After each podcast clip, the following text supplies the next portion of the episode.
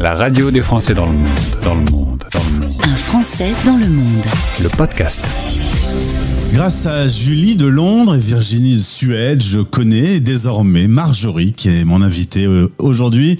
Marjorie qui est professeure et consultante en économie circulaire. On va parler de la mode, la mode qui se réinvente. Bonjour Marjorie. Bonjour. Bienvenue sur l'antenne de la radio des Français dans le monde. Un petit mot sur ton parcours.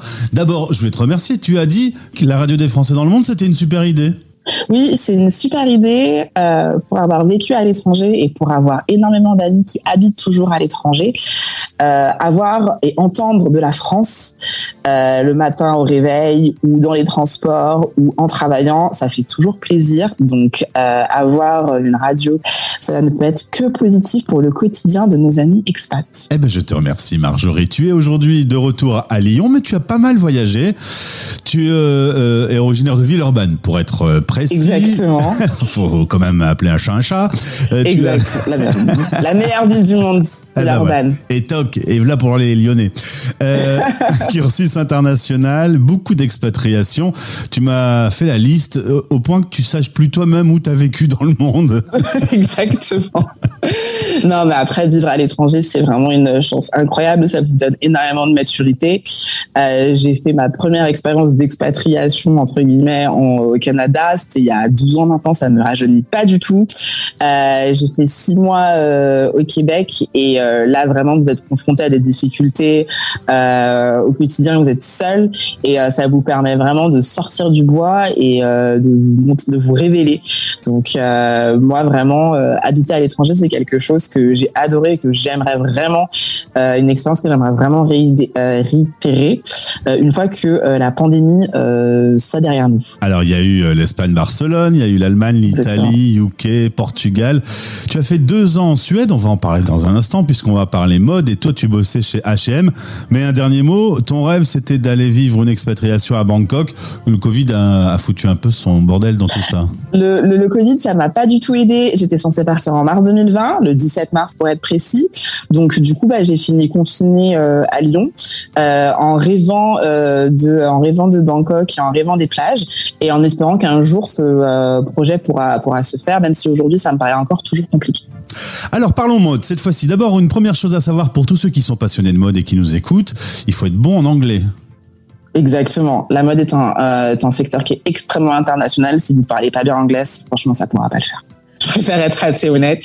C'est quelque chose qui, a, qui est une vraie chance, en fait, au final, pour les Français qui ont un très bon niveau d'anglais, parce que vous pouvez vous expatrier très facilement et vous pouvez décrocher des postes dans des entreprises qui auront besoin de votre expertise en tant que Français très facilement. Mais l'anglais est une langue indispensable pour pouvoir euh, démarrer une carrière et euh, l'internationaliser. Et toi, dans la mode, euh, ce qui t'intéresse le plus, c'est le côté économie circulaire.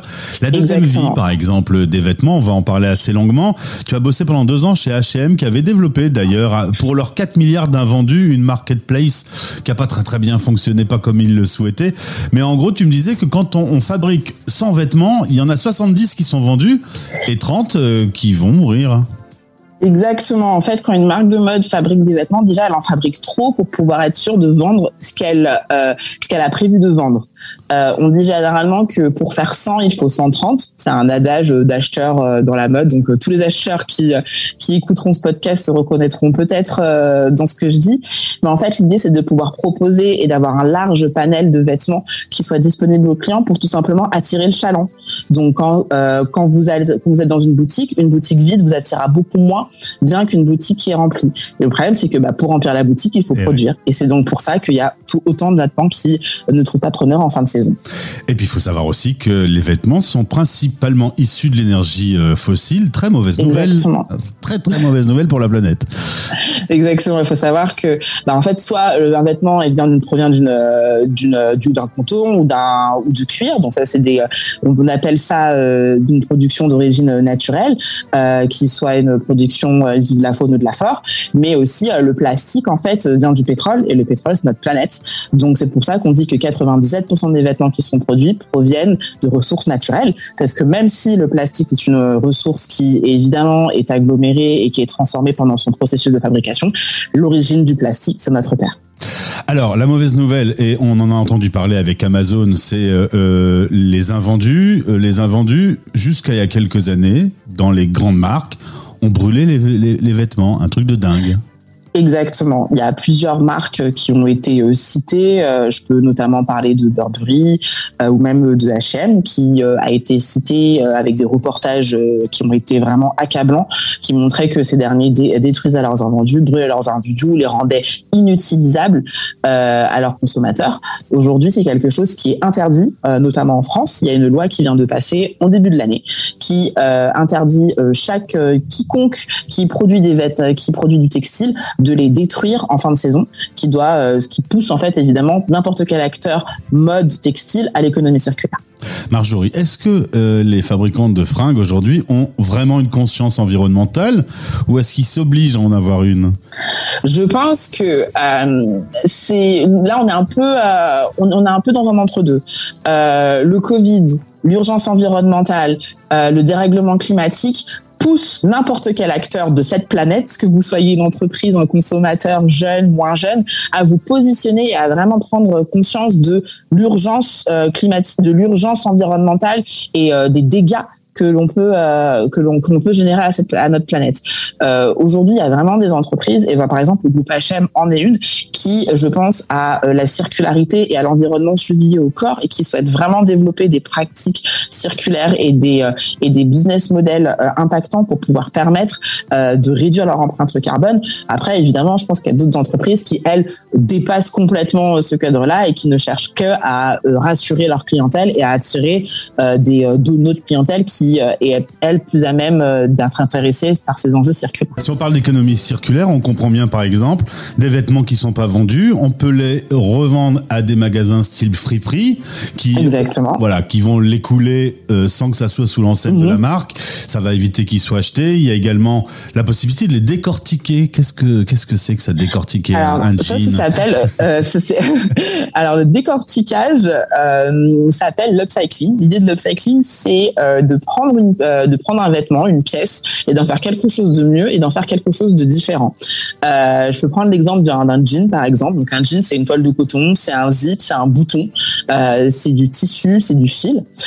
vous pouvez décortiquer le jean en prenant la toile de coton, en faisant des coussins, par exemple, en faisant des éléments de décoration, en prenant les zips et en donnant, en mettant les zips ailleurs, en prenant les boutons, en soudant les boutons et en les mettant ailleurs sur d'autres éléments, soit de textile, soit des éléments techniques. L'idée, c'est vraiment de pouvoir redonner une seconde vie au vêtement, mais de pouvoir aussi lui donner une seconde vie plus premium. L'upcycling existe, mais aussi le recyclage de la matière première existe. Vous pouvez prendre cette toile de coton, euh, et en faire quelque chose d'autre, euh, en faire quelque chose d'autre de tout à fait novateur. Et le recyclage est particulièrement présent et particulièrement poussé avec l'industrie avec l'industrie plastique, pardon en fait, euh, vous avez pas mal d'entreprises de chaussures, notamment Nike, déjà également, qui prennent en fait euh, du plastique recyclé pour pouvoir euh, fabriquer des semelles, pour pouvoir également fabriquer du mobilier en magasin, pour pouvoir fabriquer des présentoirs. Et c'est quelque chose aujourd'hui qui se développe de plus en plus parce qu'il y a un véritable enjeu environnemental, mais aussi parce qu'il y a un véritable enjeu économique.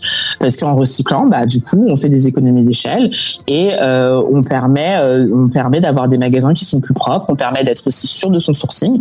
C'est des choses aujourd'hui qui euh, se développent de manière massive dans l'industrie de la mode. On peut aussi louer des fringues. Exactement. On peut aussi louer des vêtements. Euh, c'est euh, à l'origine, on louait plus des vêtements d'occasion, c'est-à-dire des robes de soirée ou encore des costumes, des choses que sur lesquelles on voilà, on allait devoir dépenser une forme sorte d'argent et qu'on allait surtout pas mettre souvent. Aujourd'hui, il y a vraiment une explosion de d'acteurs qui veulent vous permettre de louer des vêtements quotidiennement à la journée, à la semaine, au week-end pour vos vacances et des vêtements qui sont pas du tout extraordinaires. Ça peut être des jolies robes, ça peut être des belles chaussures, des beaux sacs, euh, pour pouvoir en fait vous permettre de ne pas l'acheter. Et si vous ne l'achetez pas, du coup vous ne contribuez pas euh, au développement de la production et donc du coup vous ne contribuez pas à cette gestion des invendus, euh, à, ces, à ces surstocks, à ce problème environnemental auquel nous sommes confrontés aujourd'hui. Vinted est un génie dans l'idée quand même aujourd'hui. Vinted est un génie dans l'idée parce qu'en fait, il permet à tout le monde et à n'importe qui extrêmement rapidement en fait de pouvoir mettre son vêtement sur Internet. Aujourd'hui, vous avez un téléphone, vous avez cinq minutes et un fond blanc, vous pouvez mettre votre vêtement sur Vinted et lui permettre d'avoir une seconde vie. Après, il faut faire attention.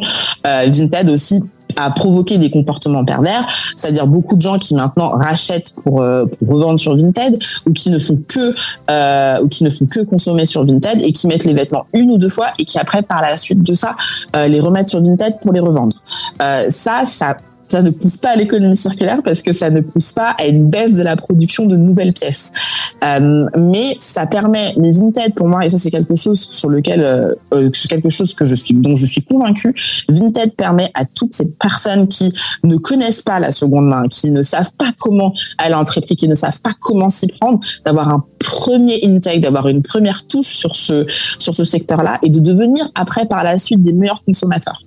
Euh, Vinted n'est pas parfait, l'économie circulaire n'est pas parfaite, l'industrie de la mode est malheureusement loin d'être parfaite, mais elle tente d'être meilleure jour après jour euh, via ces euh, programmes, via ces initiatives. Si je comprends bien l'idée, euh, Marjorie, je n'achète plus de vêtements neufs, je pars plutôt sur des vêtements qui ont peut-être déjà été portés, en tout cas je les porte plus longtemps, et là je serai plus écologique. Exactement. En achetant un vêtement plus euh, et, en, et, en, prolongeant son, son, espérance de vie de 9 mois, vous réduisez en moyenne son empreinte carbone de 75%. Ah Donc c'est vraiment des choses qui sont actionnables et qui sont véridiques. Euh, porter un vêtement, l'acheter sur des plateformes de seconde main, ça réduit fortement son empreinte carbone et ça réduit du coup fortement votre empreinte carbone.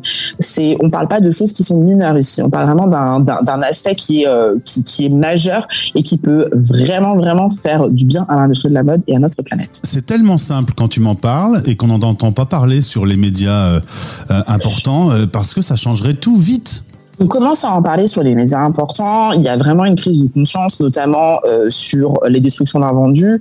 Euh, comme j'ai pu le dire, il y a une loi maintenant qui vient de passer en France. Vous avez vraiment plus le droit en fait de détruire des, des, des vêtements textiles. Il y a une, il y a une explosion d'acteurs euh, en France de l'économie circulaire qui font des, business models similaires à Vinted, de la location, du, recyclage, de l'upcycling. Il y a vraiment quelque chose qui est fait. Mais après, je te rejoins. Les États et notamment par exemple en Union européenne pourrait prendre des mesures pour obliger les marques de mode, qui sont quand même à la base du problème, qui sont à la base de la construction, à euh, produire moins, produire plus environnementalement parlant, être aussi euh, plus au même de savoir d'où viennent leurs sourcils, d'où viennent la matière première. Ça, c'est un véritable problème dans l'industrie de la mode. On a des acteurs aujourd'hui qui fabriquent des vêtements, ils ne savent pas d'où viennent les matières premières, ils ne savent pas quelles sont leurs les conditions de fabrication. Et ça aussi, ça, pourquoi ça, et ça aussi, c'est un véritable problème si on souhaite faire mieux et si on souhaite préserver notre planète. Mais aujourd'hui, vraiment en France et en Europe, il commence à avoir une, un avènement de cette circularité qui euh, fait vraiment plaisir à voir. Merci d'avoir répondu à mes questions. Je t'en prie. Tu reviendras vers moi si tu décides de vivre l'expérience de Bangkok, par exemple, tout ce que Mais évidemment, avec avec grand plaisir, avec grand grand grand grand plaisir, je parlerai de Bangkok, de ses plages magnifiques et de sa pluralité de fruits qui m'attendent. Merci beaucoup, salut. Merci. Vous écoutez Les Français parlent au français. Parlent au français. Parrainé par Santexpat, le partenaire santé des Français de l'étranger. Santexpat.fr, des offres assurantielles sur mesure qui simplifient l'accès à la santé pour une tranquillité d'esprit garantie. Rendez-vous sur santexpat.fr.